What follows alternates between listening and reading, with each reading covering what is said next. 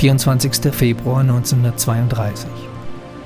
Im Zentrum steht die Rede des SPD-Abgeordneten Rudolf Breitscheid. Breitscheid setzt sich mit Hitlers Buch Mein Kampf auseinander und zeichnet eine düstere Zukunft für die parlamentarische Demokratie. Meine Damen und Herren,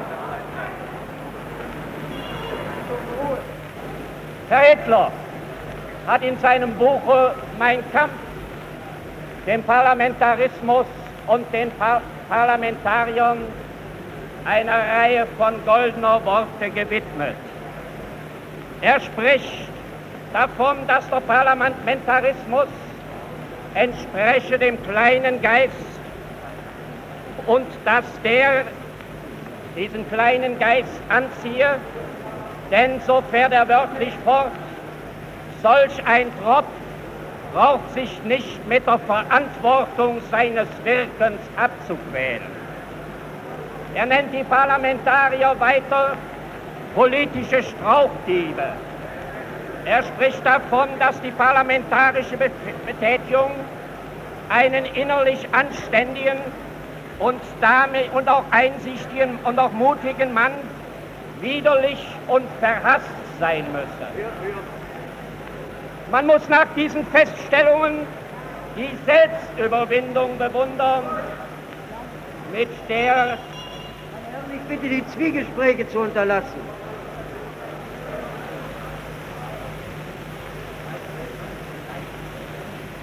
Man muss nach diesen Feststellungen die Selbstüberwindung bewundern, mit der gestern Herr Goebbels selbst auf die Gefahr hin, von seinem geliebten Führer in eine der von ihm aufgestellten Kategorien eingereiht zu werden, die Tribüne des Parlaments gebraucht hat. Wir können uns auch nicht vorstellen, dass die Nationalsozialisten es für nötig hielten, von hier, von der Parlamentstribüne aus, für die Wahl des Herrn Hitler zum Reichspräsidenten Stimmung zu machen, da ja Herr Goebbels vorgestern bereits im Sportpalast Herrn Hitler nicht nur als Kandidaten, sondern bereits als gewählten Reichspräsidenten proklamiert hat. So bleibt eben nur die Annahme, dass die Nationalsozialisten den Reichstag benutzen, um gegen die Sozialdemokratische Partei Verunglimpfungen und Beschimpfungen zu richten. Sie werden von mir nicht erwarten, dass ich auf die Beschimpfungen des Herrn Goebbels hier noch einmal eingehe. Was zu sagen war zu seinen Worten, das, das hat gestern mein Parteifreund Schumacher mit aller wünschenswerten Deutlichkeit gesagt sich ausführlicher mit der gestrigen Rede des Herrn Goebbels beschäftigen, das hieße Herrn Goebbels eine Ehre erweisen, die er unserer Meinung nach nicht würdig ist.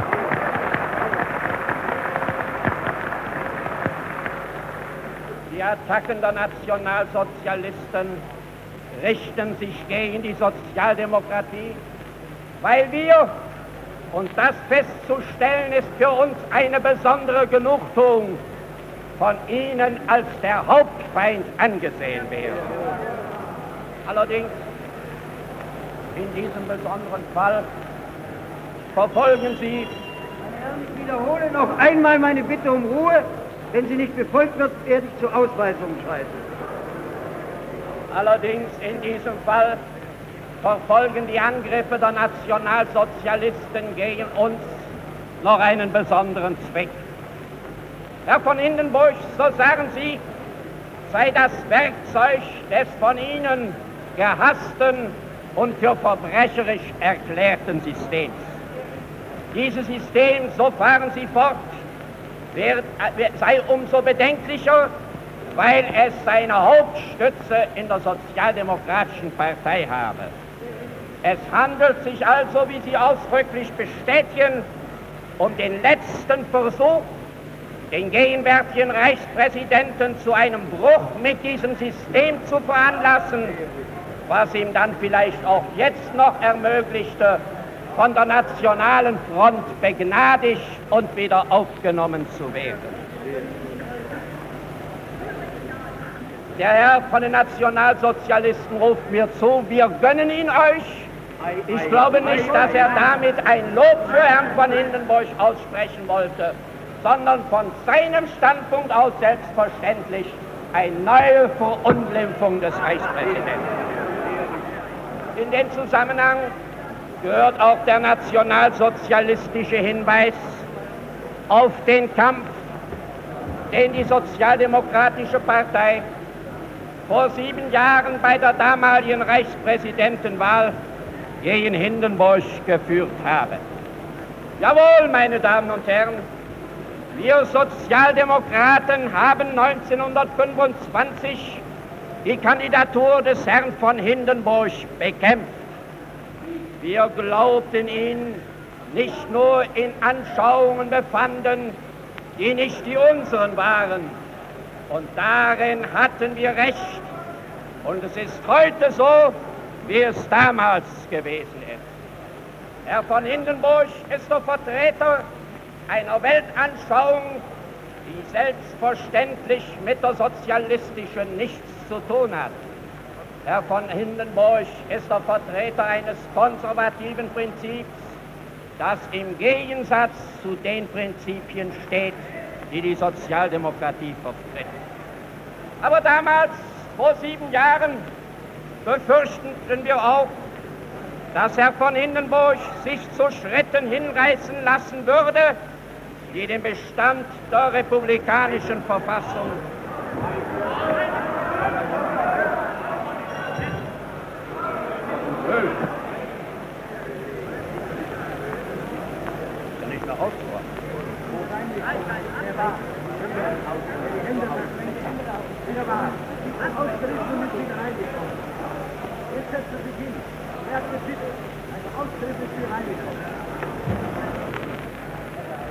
Wir haben damals auch, aber auch befürchtet, dass er von Hindenburg sich als Präsident zu Schritten hinreißen lassen werde, die den Bestand der republikanischen Verfassung gefährden könnten. Zu diesen Besorgnissen waren wir umso mehr berechtigt. Es war uns zu ihnen umso mehr Anlass geboten, als diejenigen, die ihn damals auf den Schild erhoben hatten, solche Maßnahmen von ihm erwarteten und ihren entsprechenden Hoffnungen offen Ausdruck gegeben haben. Ich erinnere nur daran, wie bei der Siegesfeier im Nationalverband deutscher Offiziere der deutsch-nationale Abgeordnete Dr. Eberling eine Rede hielt, in der er sagte, dass die Wahl Hindenburgs der erste Schritt zur Wiederherstellung der monarchischen Verfassung in Deutschland bedeutet. Wir sind in dieser Beziehung von Herrn von Hindenburg angenehm enttäuscht worden. Wir stellen fest, dass Herr von Hindenburg nichts unternommen hat, um die Verfassung zu verletzen oder zu brechen. Es mag in dem Wahlkampf von 1925 manches scharfe und manches harte Wort gefallen sein. Niemals aber haben wir uns, weder im Wahlkampf noch nachher, solcher Beschimpfungen schuldig gemacht, wie sie die Vertreter der Rechtsparteien gegen den Präsidenten Ebert gerichtet haben. Ich darf an meine Rede vom 19. Mai 1925 unmittelbar nach der Wahl des Reichspräsidenten erinnern, die ich hier gehalten habe. Ich sagte damals im Auftrag und im Namen meiner Fraktion, die Demokratie verlangt, dass wir uns dem verfassungsmäßig ergangenen Volksentscheid fügen. Das will nicht sagen, dass wir nach der Wahl aufhören, die Gegner der von Hindenburg vor der Wahl vertretenen politischen Ideen und der durch ihn verkörperten politischen Auffassung zu sein.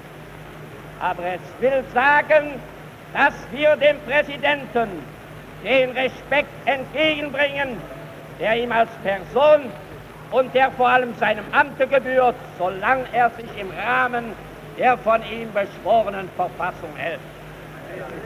Das war unsere Grundlinie Und diese Linie haben wir gegenüber dem Herrn Präsidenten eingehalten. Auch dann, wenn er Äußerungen machte oder wenn er Handlungen unternahm, mit denen wir nicht einverstanden gewesen sind.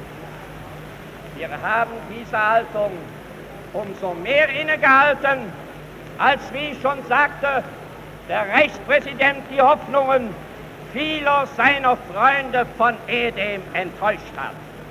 Der Reichspräsident von Hindenburg hat loyal zu seinem Eide gestanden und das ist ja das, was die nationale Front ihm am meisten zum Vorwurf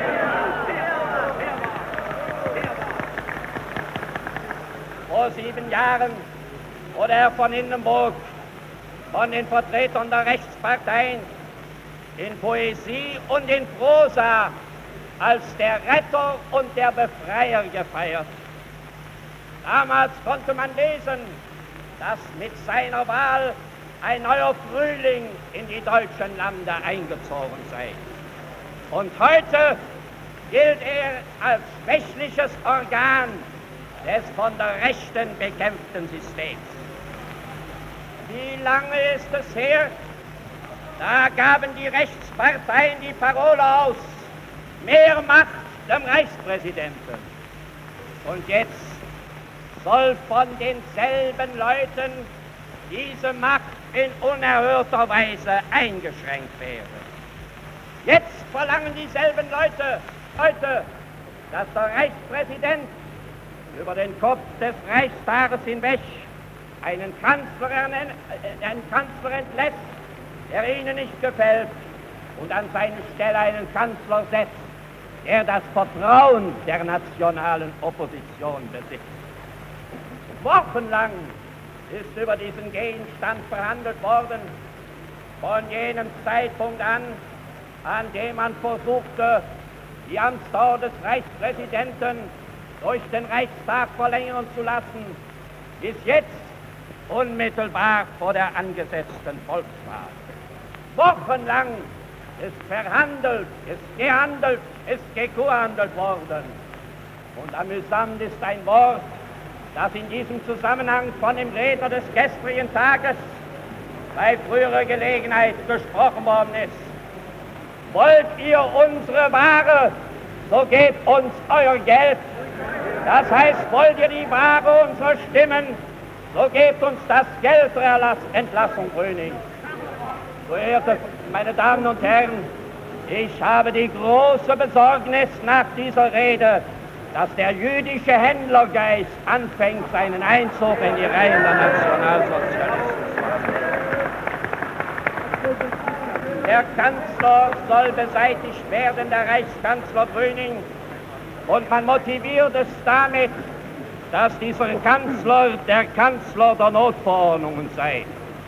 Ach, meine Damen und Herren, der Vertrauensmann der Rechten, der an die Stelle des gegenwärtigen Reichskanzlers treten würde, der würde noch ganz andere und für die Arbeiterschaft noch weit drückendere Notverordnungen erlassen. Und Sie, meine Herren, würden dann Hindenburg oder einem anderen Präsidenten nicht den geringsten Vorwurf daraus machen, wenn er solche Notverordnungen unterschrieb.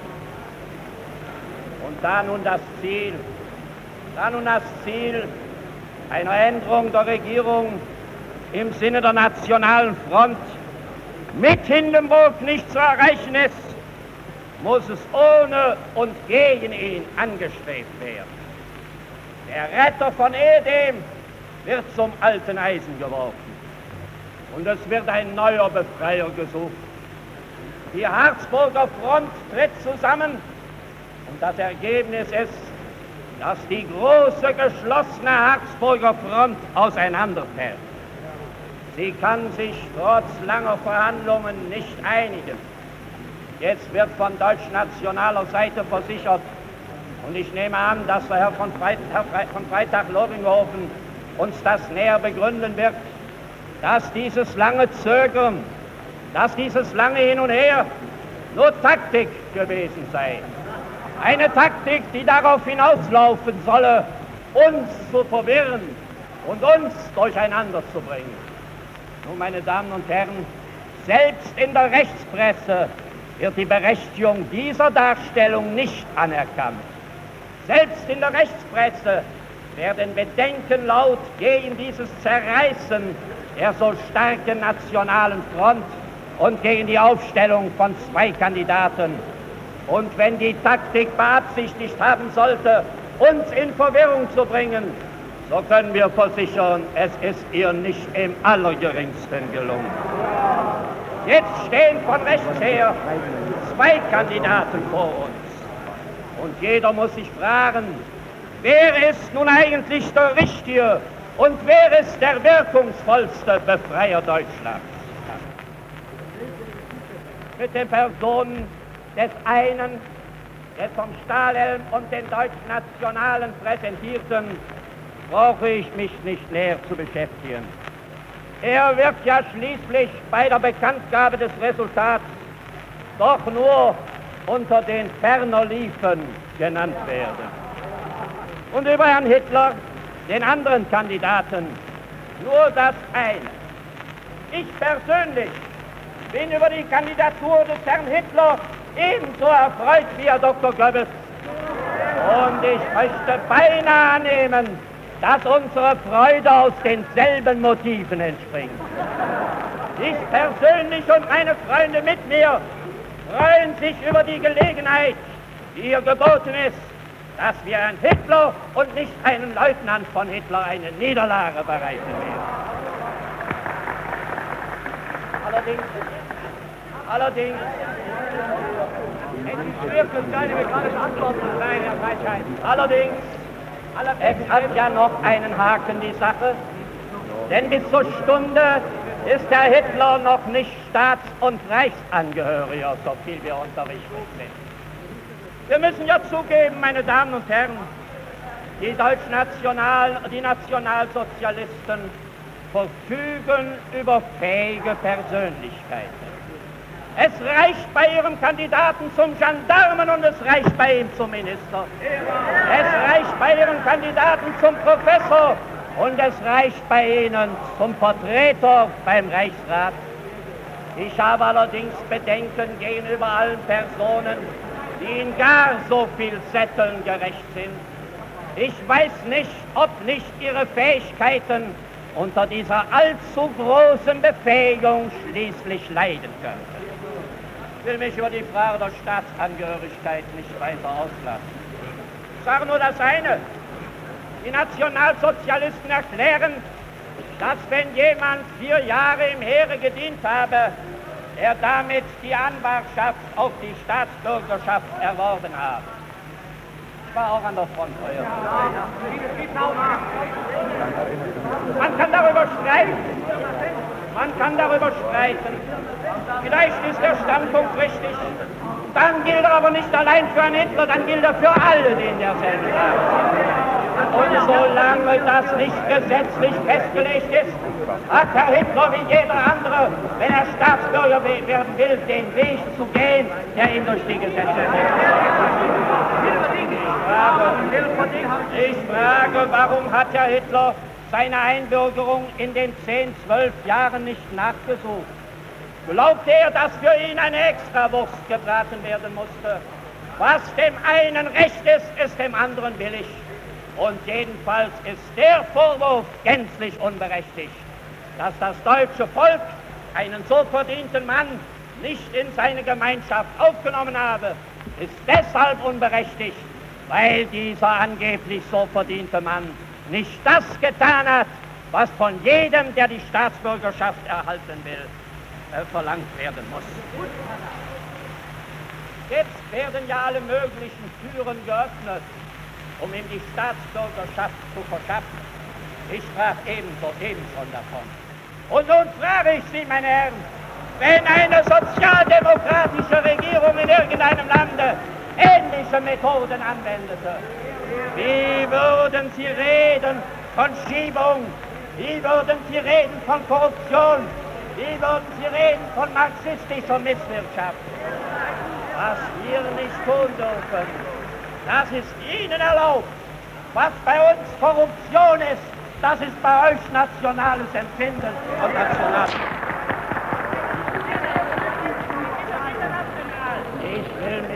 weiter über die Person verbreiten. Ich muss zur Sache der Reichspräsidentenwahl sprechen. Wir haben die Frage aufzuwerfen, was würde der Sieg des Hitlertums bei der Reichspräsidentenwahl bedeuten? Nun die erste Antwort, und ich glaube, Sie sind damit sehr einverstanden. Die erste Antwort heißt, Sturz der Weimarer Verfassung. Gewiss, ich gebe zu, dass der Boden der Demokratie jetzt eingeengt ist durch das System der Notverordnungen, das herbeizuführen wir wahrhaftig nicht den Anlass gegeben haben. Aber das Terrain ist noch da. Das Terrain der Verfassung besteht. Dieses Terrain, dieser Boden kann wieder einmal bereinigt werden. Die Stacheldrähte der Notverordnung können beseitigt werden. Kommt das Hitlertum zur Herrschaft, dann ist das Fundament beseitigt, auf dem wir das Haus unserer Zukunft und das Haus unserer Kinder aufbauen können. Es wäre vielleicht reizvoll, sich im Übrigen mit dem staatspolitischen Programm der Nationalsozialistischen Partei zu beschäftigen.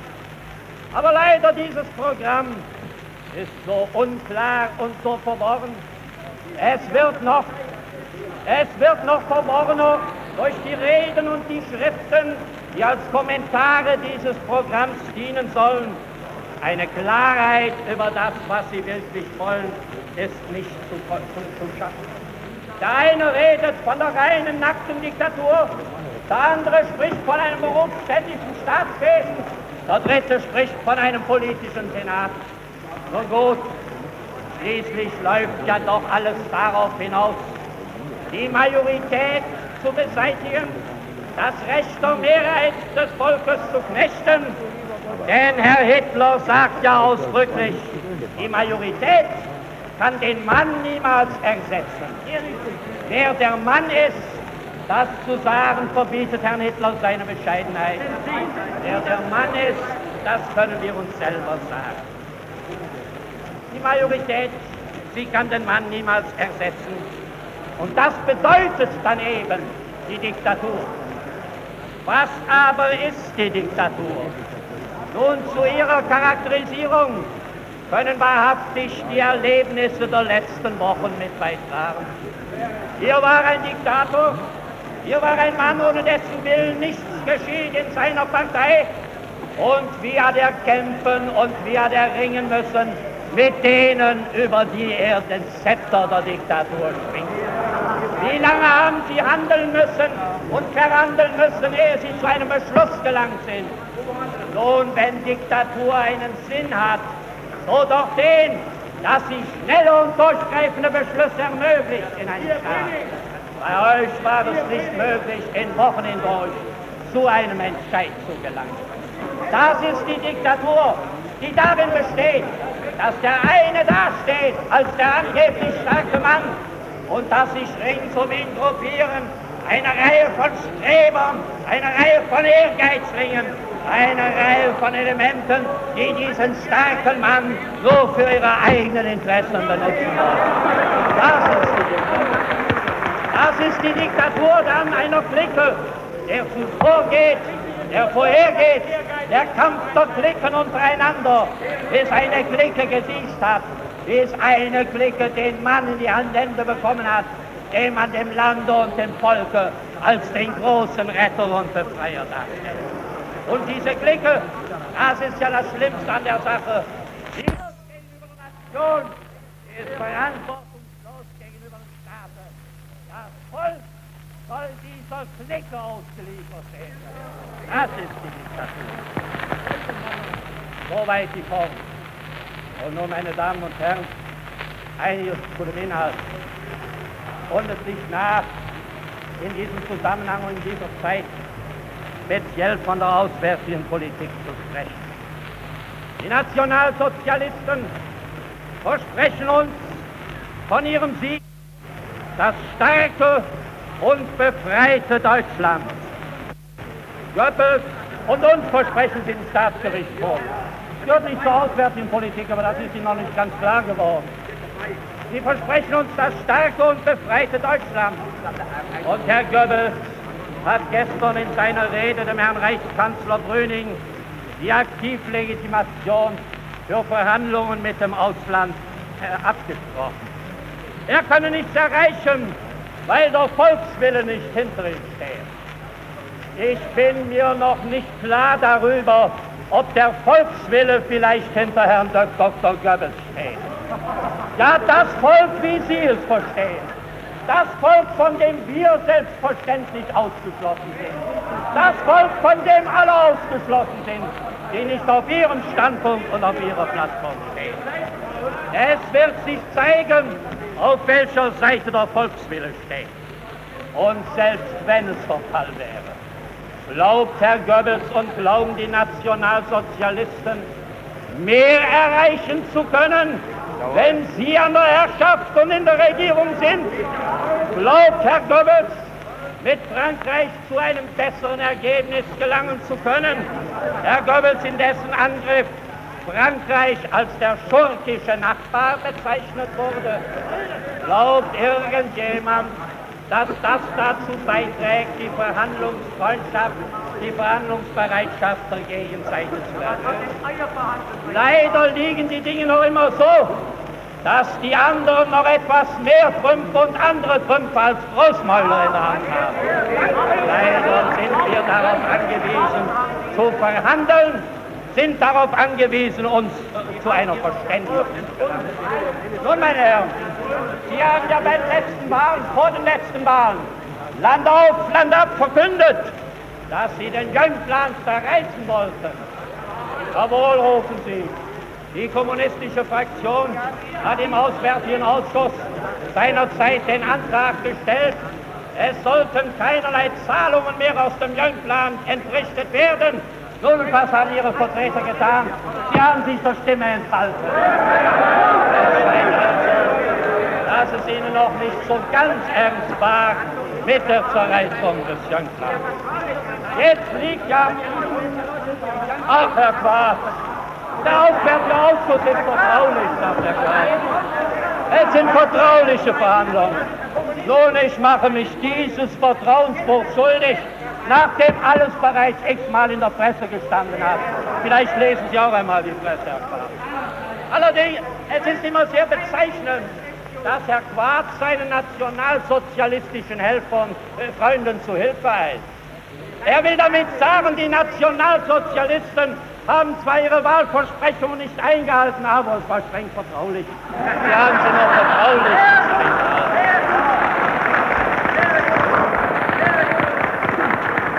Aber jetzt liegt ja ein neuer Antrag der Kommunisten vor und ich nehme an, und ich nehme an, dass die Nationalsozialisten ihm zustimmen werden.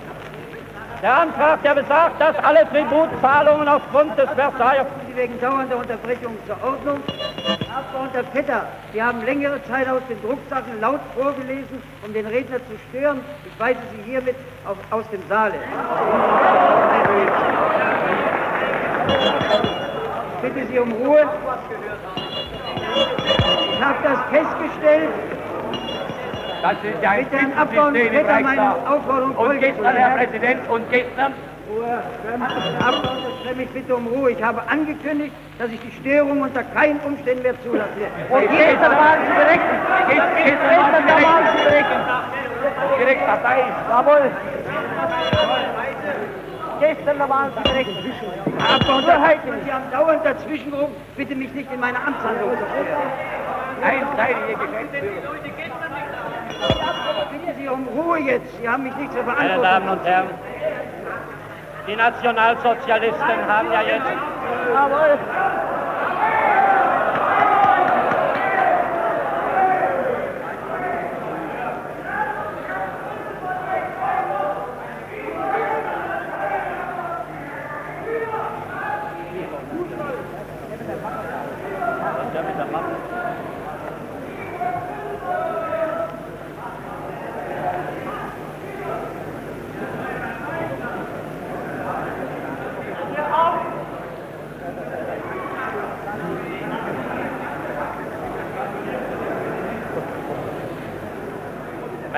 down.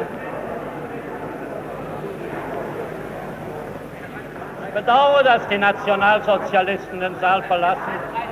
Sie hätten vielleicht noch etwas lernen können, Sie nicht, aber die anderen. Nein, Peter, Peter, jawohl. Warum denn? Jawohl, das, Sie ja hören, das möchte ich jetzt nicht Auseinandersetzung machen. Bitte jetzt meiner Aufforderung Folge zu leisten. Lassen Sie doch Ja, dich und so hin, aber ich etwas erzählen. Das ist ja uncool. Der ist wie in der Schule hier. Ja, und Sie müssen aber mal lernen. Abgeordneter, wenn Sie weitere Maßnahmen vermeiden wollen, bitte ich meiner Aufforderung Folge zu leisten. Meine Damen und Herren, ich bedauere es bis zu einem gewissen Grade, dass die Nationalsozialisten den Saal verlassen. Ich nehme zwar nicht an, dass Sie aus meinen Ausführungen noch etwas hätten lernen können, denn dazu fehlt bei Ihnen die Voraussetzung.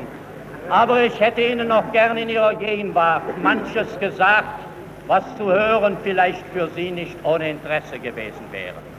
So beschränke ich mich darauf festzustellen, dass die Kommunisten jetzt einen neuen Antrag eingebracht haben, dass alle Tributzahlungen eingestellt werden.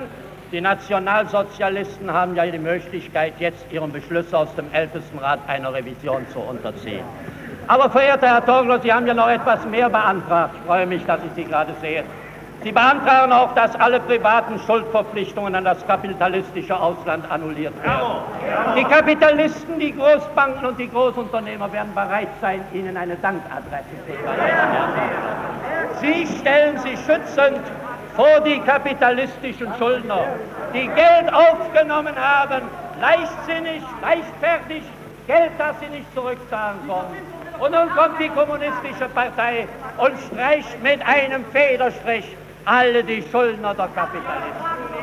Ich muss schon sagen, eine größere Selbstaufopferung haben wir auch bei der Kapitalist, bei der kommunistischen Partei noch nicht erlebt. Und nun, meine Damen und Herren, und nun, meine Damen und Herren, uns wird von den Nationalsozialisten der Vorwurf der Erfüllungspolitik gemacht.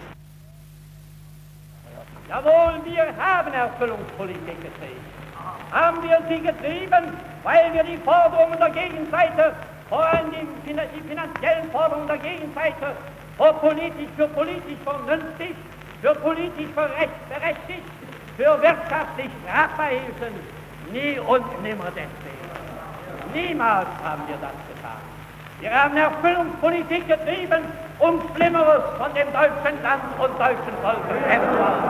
Wir haben Erfüllungspolitik getrieben, weil wir nicht wollten, dass die fremden Truppen noch weiter in deutsches Gebiet einrückten und weil wir das Land von dieser fremden Besatzung Auf Kosten des Proletariats. Und nun möchte ich nur ein Zitat des Herrn Goebbels noch erwähnen. Er schrieb im Jahre 1930 im Völkischen Beobachter, auch wir, wir Nationalsozialisten werden uns beugen, aber nicht, weil dies unser Wille ist, sondern wir, weil wir fürs Erste noch dazu gezwungen sind. Ja, meine Damen und Herren, was war denn unsere Haltung anders als die, die Herr Goebbels da organisiert? Und wir, wir müssen uns deswegen von jedem Buben Landesverräter gelten. Wir müssen diese Vorwürfe auf uns nehmen, Vorwürfe, zu deren Begründung sich Herr Goebbels im Namen der Nationalsozialisten selber bekennt.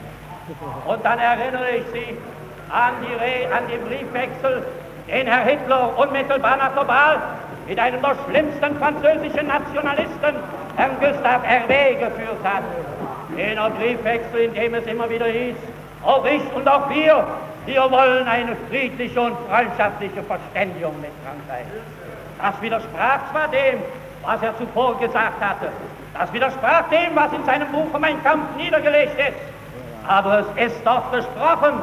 Und wenn wir es sagen, so ist es Hochverrat. Wenn wir es sagen, so ist es eine Preisgabe deutscher Interessen. Wenn wir es sagen, so heißt das ein Verkauf Deutschlands an den, Mann, an den Erdreich. Und nun, meine Damen und Herren, ein kurzes Wort zu der Frage der Reparationszahlung ganz allgemein. Wir haben uns auf den Standpunkt des Reichskanzlers Brüning gestellt, der dahin geht, wir können keine Reparation mehr zahlen. Jawohl, wir können keine Reparation mehr zahlen. Wir können es nicht, aus dem Grunde, weil sie uns belasten. Wir können es nicht, weil diese Reparationen im Zusammenhang mit den intrahierten Schulden eine ungeheure Erschwerung des gesamten internationalen Wirtschaftslebens darstellen. Das ist unser Standpunkt, wie es der Standpunkt des Herrn Reichskanzlers. Nur hüten wir uns, aus dem wir können nicht, ein wir wollen nicht. Wir sind weit davon entfernt, in irgendeinem Moment den Jungplan einseitig durch einen einseitigen Akt zerreißen zu wollen.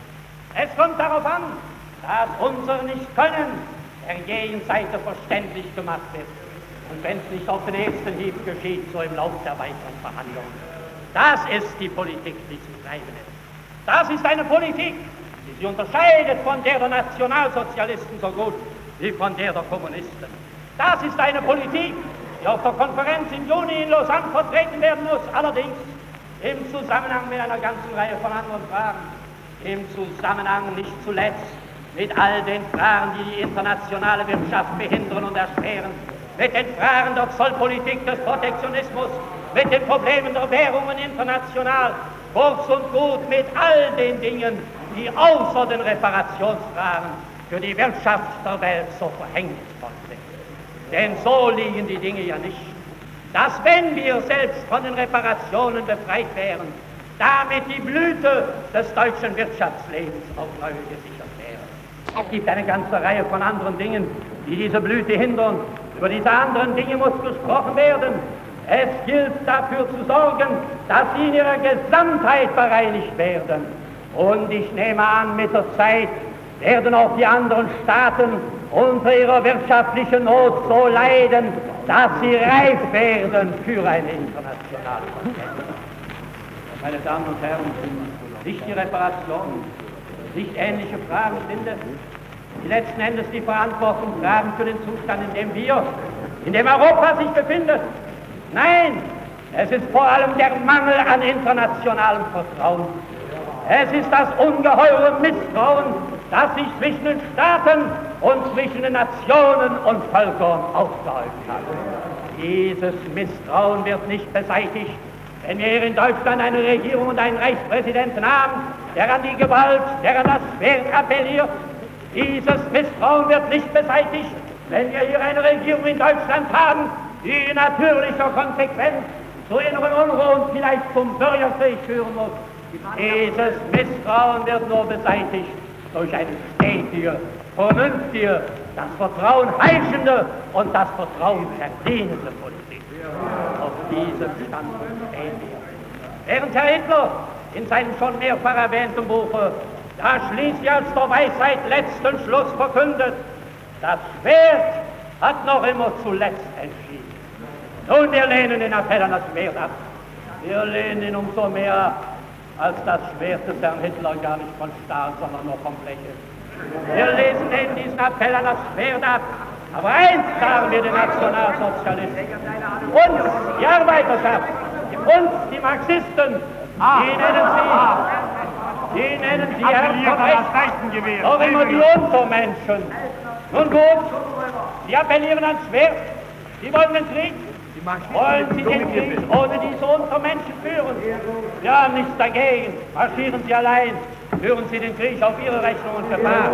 Aber in demselben Augenblick, wo Sie die Arbeiterschaft als die Untermenschen beschimpfen, können Sie wahrhaftig nicht erwarten, dass wir selbst für eine bessere Sache, als es die Ihre sein würde, ins Feld ziehen.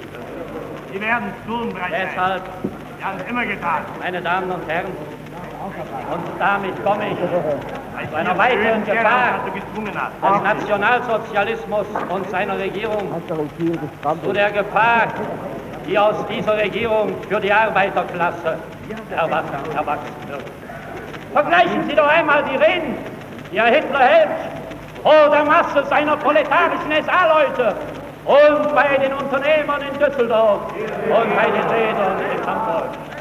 Das, was er vor den Arbeitern redet, das geht durch die Welt. Das darf jeder Unternehmer hören. Das, was er vor den Unternehmern redet, das bleibt geheim. Das darf kein Arbeiter hören. Das ist der ganze Unterschied. Und was durchzittert aus seinen Reden in den Industrieclubs, das ist wahrhaftig nicht danach angetan, der Arbeiterklasse Mut zu bereiten. Da redet Herr Hitler dass es seine erste Aufgabe sein werde, die Gewerkschaften zu Boden zu ringen. Da redet er davon, dass das freie Spiel der Kräfte des Unternehmertums gewagt werden müsse. Da sagt er nicht von Arbeiterpartei und da sagt er nicht von Sozialismus.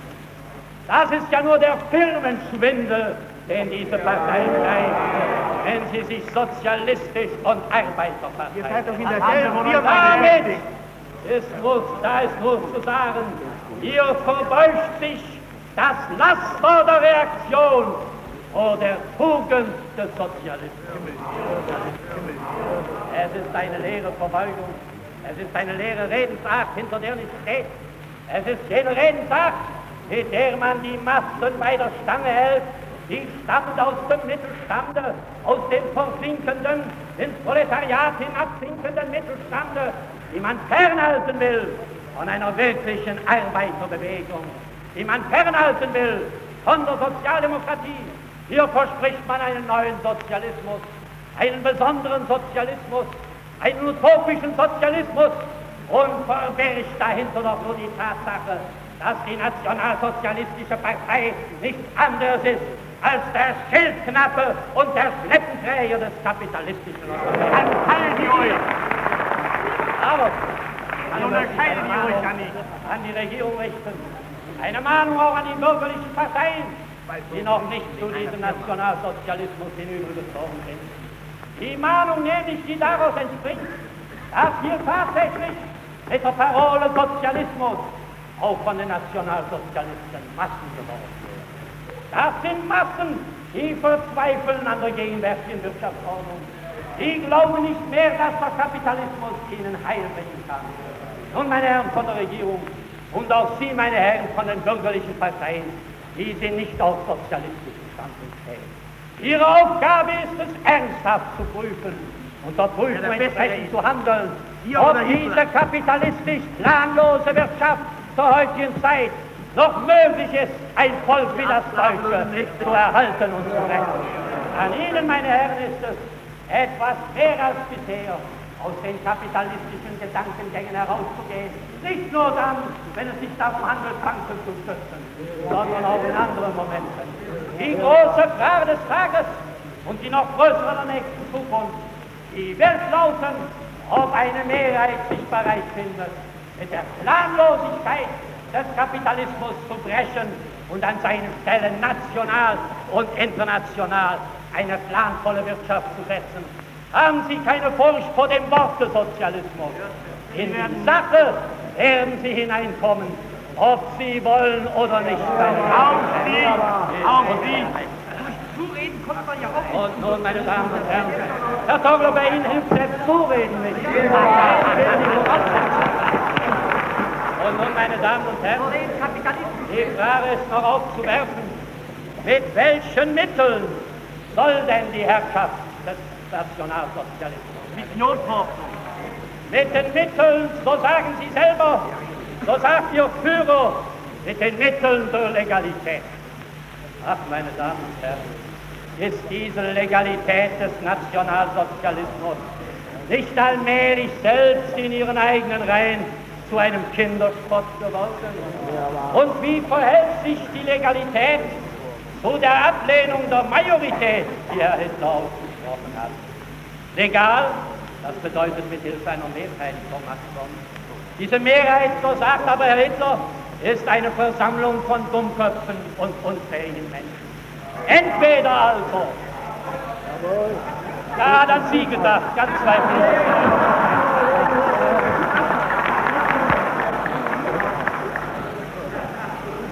Jedenfalls heißt das entweder das Volk betrügen, indem man ihm sagt, du gibst uns deine Mehrheit und wenn wir zur Herrschaft gekommen sind, dann dich in deiner Mehrheit diktatorisch unterdrücken. Oder aber, das kann die ganze Phrase von Legalität ist eine innere Unwahrheit. Und ich glaube, es genügt auch nicht, dass der Führer einer Partei sich zur Legalität vor Gericht bekennt.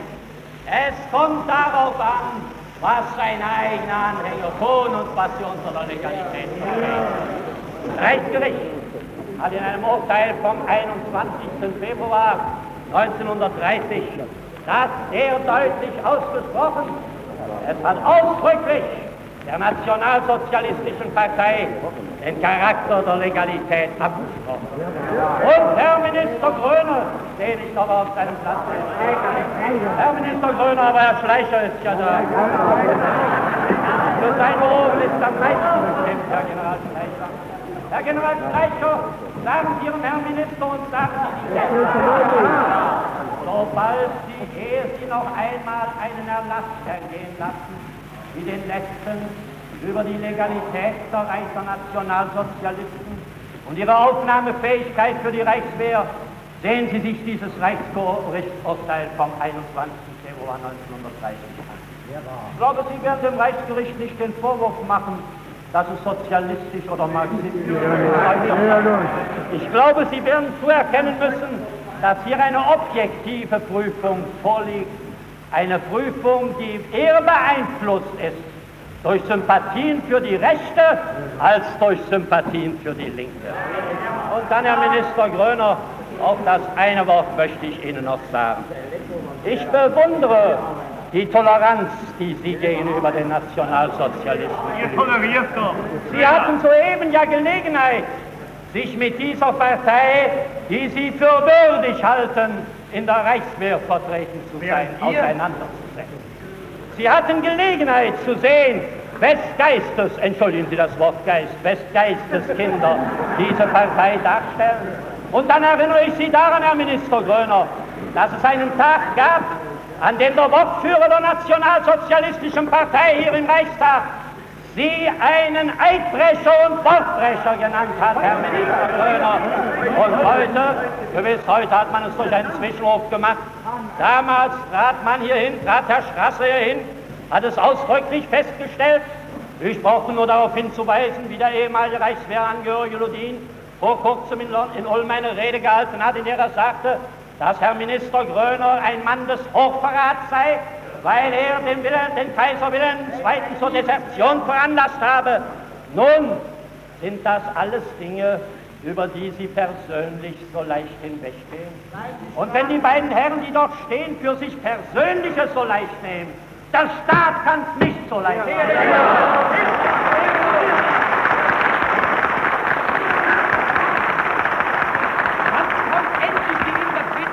Die Nation kann es nicht so leicht nehmen. Und wir erwarten von Ihnen, dass Sie diese Erlass und alles, was damit zusammenhängt, einer ernsthaften Nachprüfung unterziehen. Soll ich noch weiter von Legalität der anderen sprechen? Nun eben ist uns die Nachricht geworden, dass vor wenigen Tagen in der Pfalz eine Versammlung der Eisernen Front stattfand.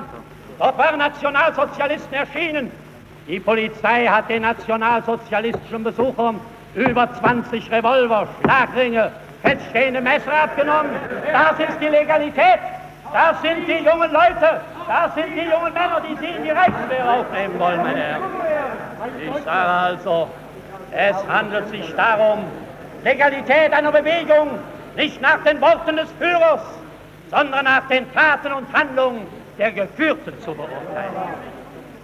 Und nun, meine Damen und Herren, wenn dem so ist, wenn all diese Gefahren von dem Sieg des Nationalsozialismus wenn all diese Gefahren von den Methoden drohen, mit denen er seinen Sieg erringen will. Deshalb ist es für uns die Aufgabe, in diesem Augenblick alles auf den einen Punkt zu konzentrieren, diese Gefahr abzuwehren. Deshalb handelt es sich jetzt darum, alles andere zurücktreten zu lassen vor dem Gedanken, wie wehren wir den Faschismus. Abwehr des Faschismus das ist jetzt die Parole. Jawohl, wir haben Angst für das Land, für eure Herrschaft, vor Ihnen nicht, nein. Wir haben Angst für das Land, für, eure Herrschaft. Wir haben nicht Angst, dass wir euch nicht besiegen könnten, auch wenn ihr zur Herrschaft gelangt seid. Aber wir wollen dem Volk und wir wollen der Arbeiterklasse diesen schweren Kampf ersparen, in dem wir sie auffordern. Wir wissen, eine ganze Reihe von Fragen, mit denen wir uns, über die wir uns mit der Regierung auseinandersetzen hätten. Vielleicht wird es noch einer meiner Freunde tun.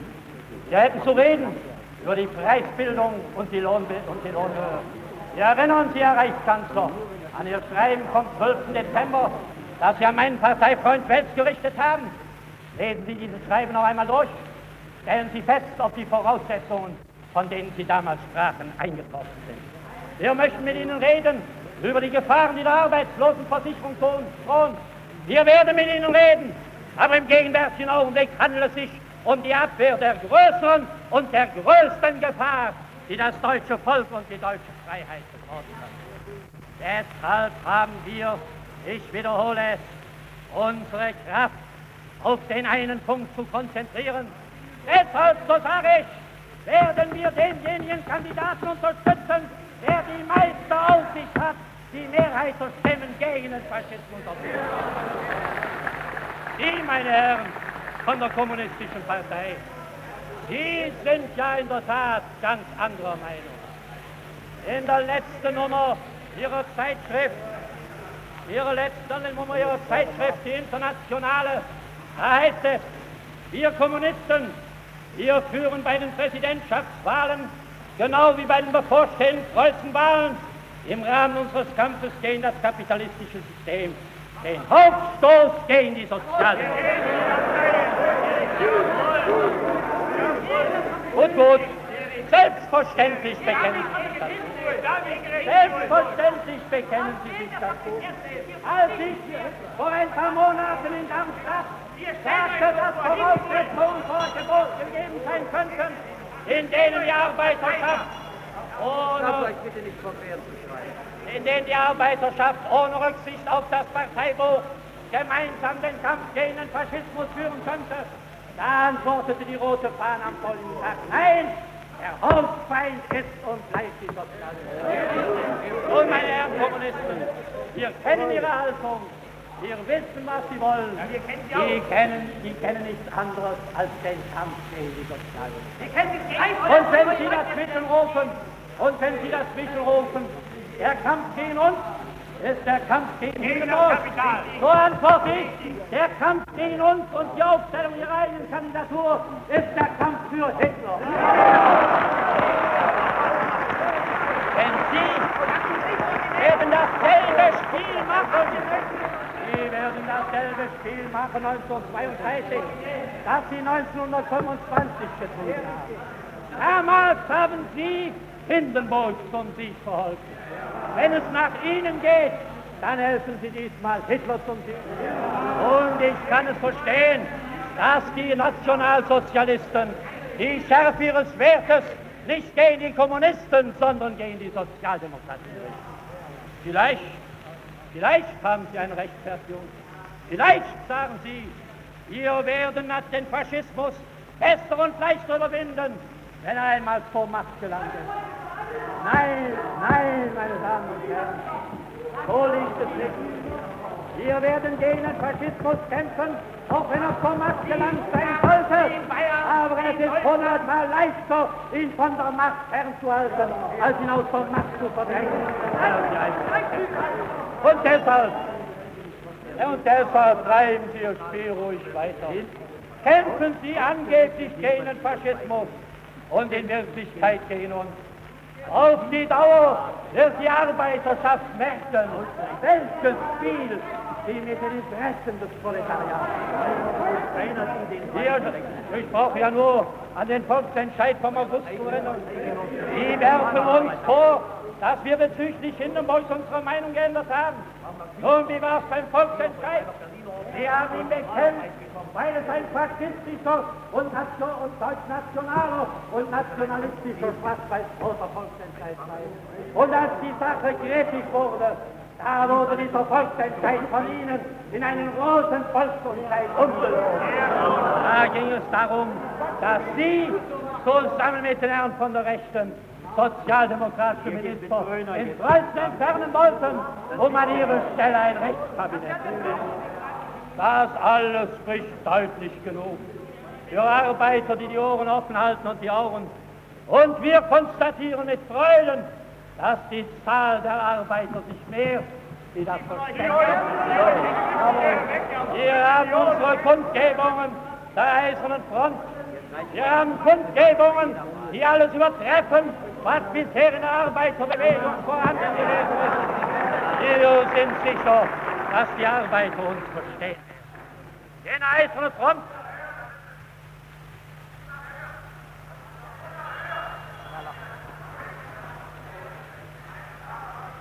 jene eiserne Front, die nicht etwa, wie ihre Gegner behaupten, den Bürgerkrieg wollen. Nein, wir wollen den Bürgerkrieg nicht. Wir stehen auf dem Boden der Demokratie. Wir wollen die politischen Auseinandersetzungen auf parlamentarischem und demokratischem Boden geführt wissen. Wir wollen alles tun, um die Meinungsfreiheit und die Freiheit der Auseinandersetzungen zu erhalten. Aber die Eiserne Front steht auch dann da, wenn jene anderen sich auf einen Kampfboden begeben, den wir nicht wünschen, auf dem wir aber bereit sind, uns Wehr zu setzen. So geht der Kampf, meine Damen und Herren, gegen die Diktatur für die Erhaltung unseres Kampfbodens. Die geht gegen den Appell an das Schwert für die Herstellung des Vertrauens. Die geht gegen die Unterdrückung der Arbeiterbewegung unser Kampf wird geführt für Menschenfreiheit und für Menschenwürde gegen Versklavung. Und unsere, unser eisernen Frontmotto ist das Wort von Ernst Moritz Arndt. Der Gott, der Eisen ließ, der wollte keine Knechte.